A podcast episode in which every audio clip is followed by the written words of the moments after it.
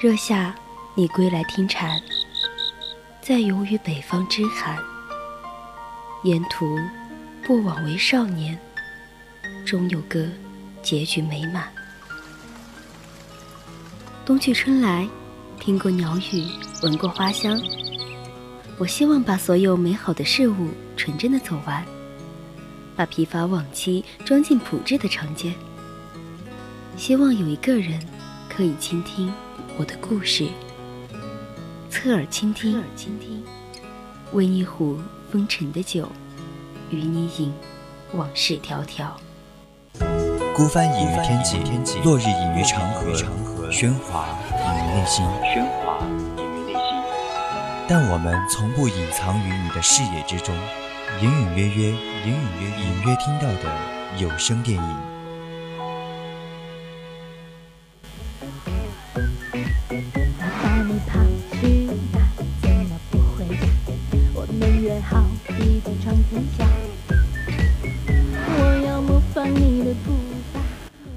十轴，百态人生。亲爱的听众朋友们，晚上好！这里是 FM 一零零 VOC 广播电台，在每周日晚上二十一点到二十二点直播的专栏节目《侧耳倾听》，我是柚子。大家好，我是竹白，欢迎大家在周天的晚上锁定我们的《侧耳倾听》。那其实最近呢，还是感觉有点很丧的感觉啊，就不知道是因为事情太多呢，还是天气比较阴沉的原因啊。那我觉得你其实本来就是一个很丧的人，还在这里怪天气。哪里有？那我在这里跟你搭档，我觉得自己都被带丧了。嗯，希望听众朋友们不要被我带跑了呀。那我们今天就来和大家聊一部比较可爱的电影，来拯救我和大家的丧。对，那这部嗯，那这部电影呢，就是《妈妈咪呀》。对，那这部电影其实它也是一个比较喜剧的东西吧。然后就希望大家不要和我们的主白主播一样丧。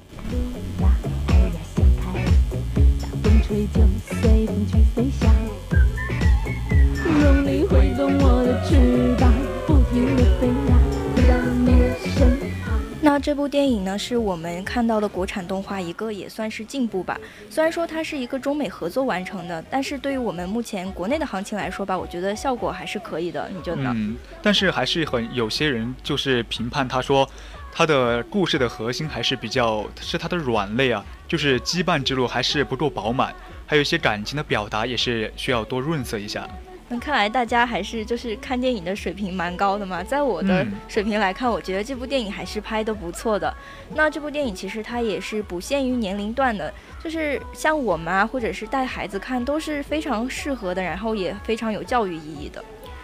我当时去看的时候，我就记得。快结束的时候，我后面就有一个小孩子哭了，但是呢，他就不是那种嗷嗷大哭，而是那种内心伤心，但是会抑制住自己，就是啜泣，就是担心会自己会太大声哭，然后会听不到。电影里面那些主人公的说话了，对，那这种小朋友他也是父母教育的非常好了。那很多家长其实都会选择去带孩子看《捉妖记》嘛，但是我觉得这部电影其实比《捉妖记》更胜一筹，它有很多的教育意义在里面。那我们在聊这部电影之前呢，还是要和听众朋友们讲一下我们的互动方式。嗯，如果有听众朋友们想和我们一起来讨论这部有点可爱的电影的话，就可以加入我们的听友四群二七五幺三幺二九八，微信呢搜索小写字母的宜宾。VOC 一零零，也可以在微博里面艾特 VOC 广播电台参与我们的互动。那大家也可以在荔枝 FM 还有网易云音乐上搜索我们的 VOC 广播电台，就可以听到我们的节目了。欢迎大家和我们一起畅聊电影。当然了，如如果大家有好的电影推荐，也可以去告诉我们。世界有多么大，听爸爸的话，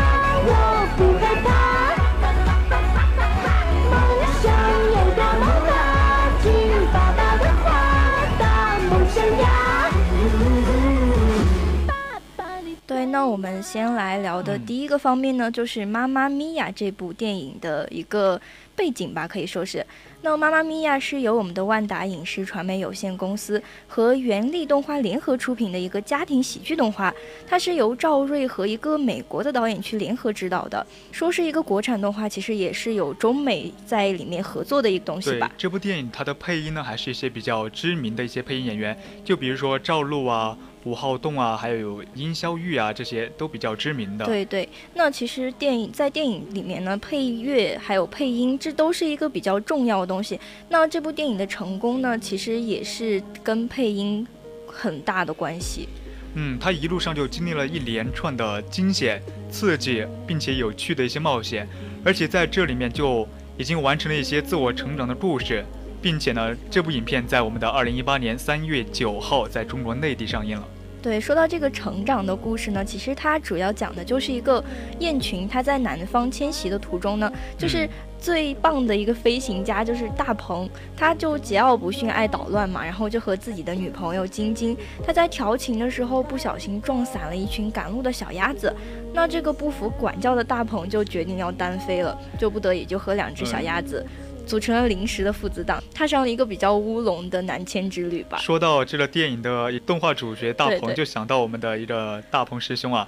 他也是比较一个有趣的人。对，现在我们的大鹏师兄呢，此刻就在我们的直播间外面，所以看着他，我觉得聊这部电影还是有一点出戏的，对不对？每次听到就提到大鹏师兄，大鹏就会想到我们导播间里的大鹏师兄。那其实电影中的大鹏和我们现实生活中的大鹏师兄还是有不同，也有相同的地方。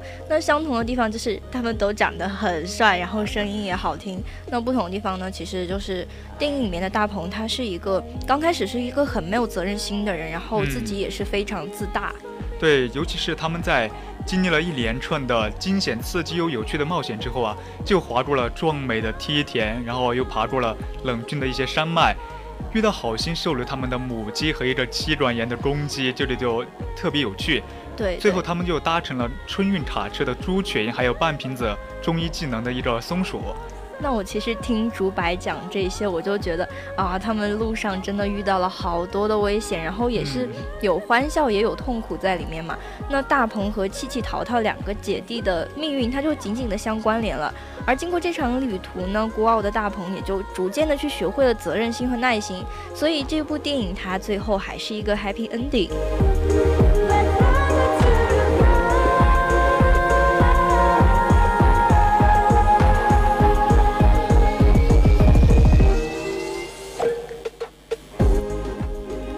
那刚才呢，我们也是跟大家说了一下剧情的简介。那现在呢，我们还是要来介绍一下这些角色。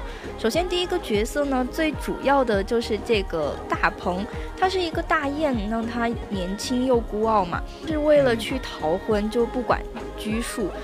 那他就决定要离队单飞啊，然而就在路途上面遇到了一些危险，来折断了翅膀，就不得已和两只小鸭子组成了一个临时父子党，然后他们就结伴南迁。但是那么他们经过这趟旅途重归雁群，我们的孤傲的大鹏啊，逐渐就学会了一些责任和耐心了。对对，其实我觉得这也是非常棒，经历了一些事情之后，得到了一个算是很好的成长吧，也是比较值得的一趟冒险了。就想到啊，我们的气气在破壳十几天就少年老成的一个小黄鸭姐姐啊，就和弟弟淘淘在赶路时候就被宫宴大鹏和他的女朋友晶晶撞散了。于是呢，我们掉队的一个气气和淘淘姐弟啊，就和受伤的大鹏结伴组成了临时父子党，一路克服了一些困难重重。阻碍和前行。对，那其实我们说到气气呢，觉得它是一个就非常懂事的小鸭子嘛。虽然说它才破壳十几天就很老成了，那跟气气就是截然相反的，就是它的弟弟淘淘。这个淘淘呢，就看它的体型，真的就是度量惊人，除了吃好像就没有其他的目标，就跟我一样。对，在电影里面你就能看到我们的琪琪和淘淘啊，他们的身材就是很区别特别大。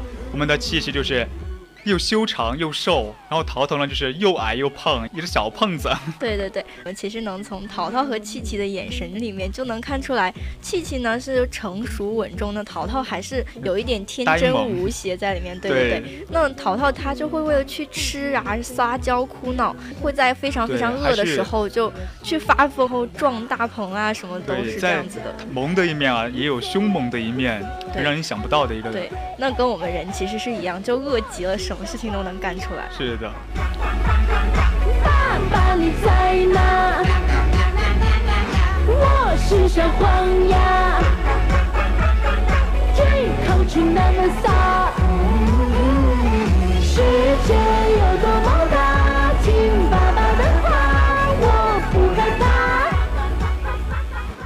我。们说呢，一部好的电影它是离不开一个好的制作发行的。那这部我们这部电影，它是在二零一八年一月四日的时候，那片方就发布了一些改档的海报和一些超前的电影口碑的视频。这些视频其实也是勾起了我们很多对这个电影的幻想啊什么的。对，尤其是在它在二零一八年的一月一日啊，就开启了首轮的亲子场特别点映啊。哇，其实家长去带孩子看这个也是能增进感情的，对不对？对，这部电影也是能帮助我们的父母去了解一些，就是和孩子相处的一些道理的。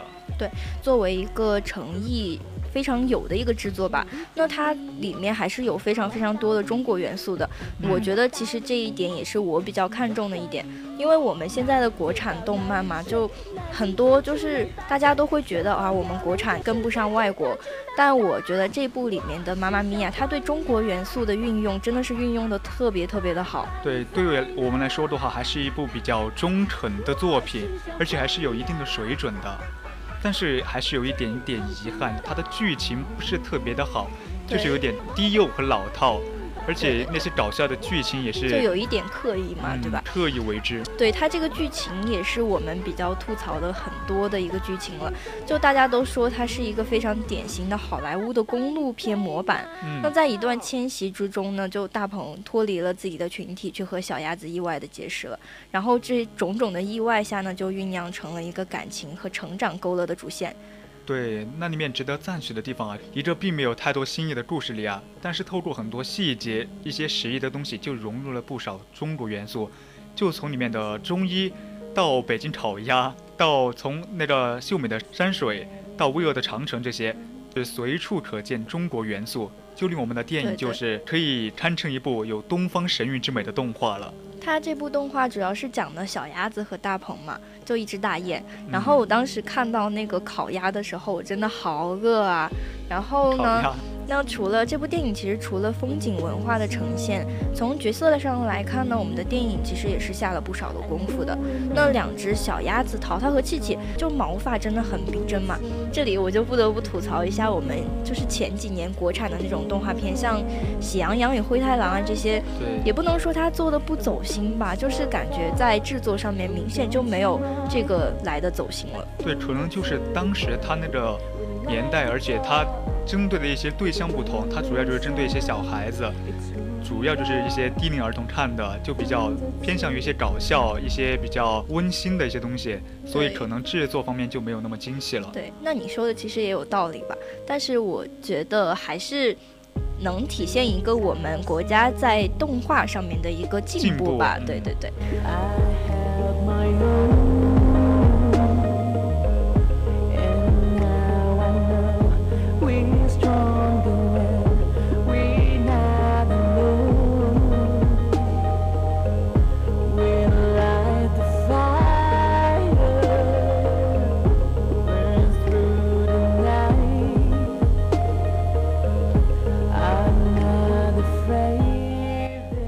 除了说电影在制作上的用心呢，它其实也是一部非常具有现实意义的亲子电影吧。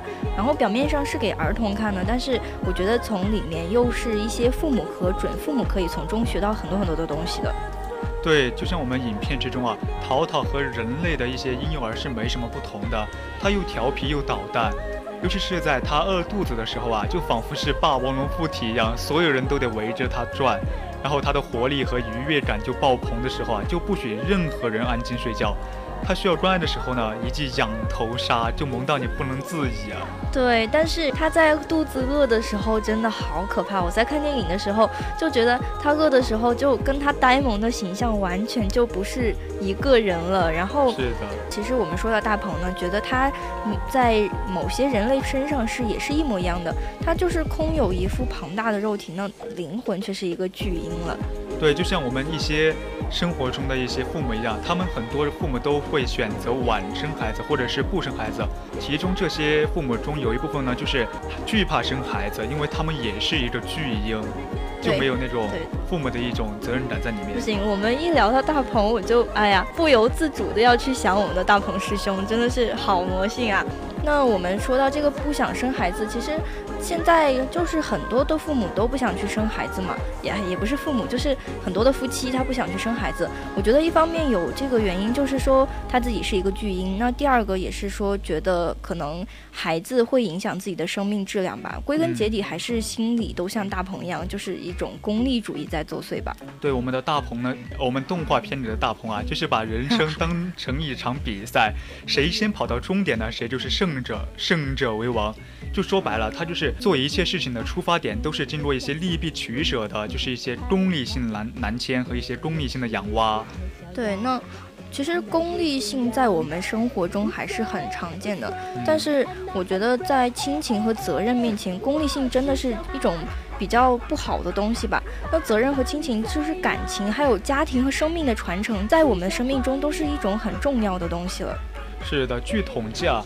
我们中国在二零一七年的时候就人口形势就雪崩了，我们的新生儿出生率居然仅为百分之十二。为什么我们现在都不养娃了呢？就先前我们提到的，有些父母会说养不起，怕孩子会拖后腿，影响自己的生命质量。对，就归根结底嘛，就是一些自己的心理就像大鹏一样，功利主义在作祟。我觉得还是有点担心我们国家现在的二胎政策了，因为对很多的父母现在都不愿意去生孩子。那二胎政策开和不开其实也是一样的，就是一种功利的去育儿的思维嘛，一切都是要从实处来考量的。就像大鹏一样去拨弄算盘，就觉得刚开始他带着淘淘和气气也是为了自己好，那想要抛弃淘淘气气也是觉得可能会拖累自己，所以他就想要把他弃之不管。但是就是事实真的是这样吗？我们的孩子真的是累赘吗？就从一些功利角度看，或许是这样。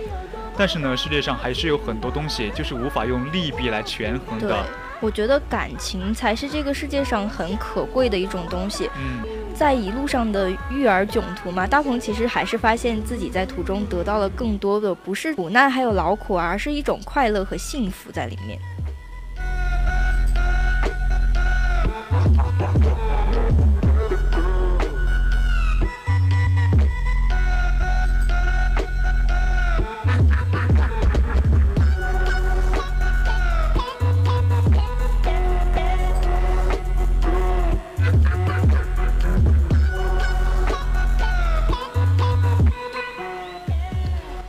我觉得在电影里面呢，人引发的一种更深刻的东西，是对于人性它到底是善是恶的一种讨论吧。那我们传统就是有说，孔子说的嘛，人性本善，在本质上这个善呢，就是并非利他，而是去利己的。我觉得，在目睹我们的婴儿了，他即将跌入井里面的时候，我们就会出于本能去救。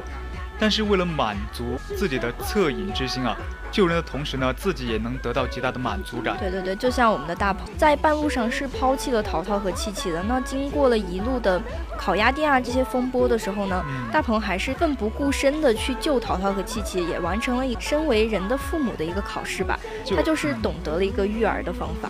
就我想到啊，就有些网友提出一个问题啊，就是。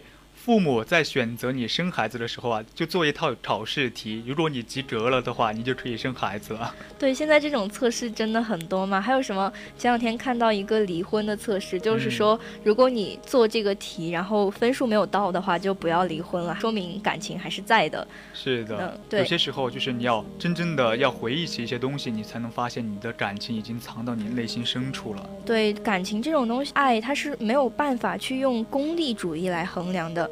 那我们在爱的同时呢，自己的心灵上也会得到一种升华和救赎了。对，所以说《妈妈咪呀》这部电影呢，就是我看过的。难得不糊弄孩子的一个国产亲子电影了。对我们虽然一直都有在吐槽说他的故事比较老套吧，但是细节他还是非常用心的。即使是在一些孩子看不懂的地方，他还是给成人供着一种乐趣的一种梗吧。对对，是的，就比如它里面两只恭贺情侣啊，就分别叫宝荣和耀辉。然后一对夫妻鸡呢，就是母强公弱，叫做春娇和志明。对，就看作春光乍泄和春娇与志明的，就不用我多说什么了吧？对，我们大家都懂的嘛。与这种黑暗的理性相比呢，就一种不顾一切的幼稚，我觉得才是人类真正宝贵的一种价值吧。但是在现实生活中比较可惜的是，我们经常就会忘记这种价值。这个时候我们可能就需要有一个纯真的孩子来像《妈妈咪呀》这样幼稚的作品来提醒我们一下。对，提醒我们，即使身处繁杂的社会中啊，也不要完全让自己功利化了。有些时候啊，一一块纯净的栖息地就能让我们在内心中长大。对我们这个妈妈咪呀呢，它是帮我们去重拾一个本真吧。不太懂事的大雁，因为两只小鸭子就成长成一个有担当的大雁。从这个方面来说呢，我们的台词还是很棒的，然后配音演员也是非常厉害的，嗯，笑点也不少，笑点很多。对我当时都是有在哭的。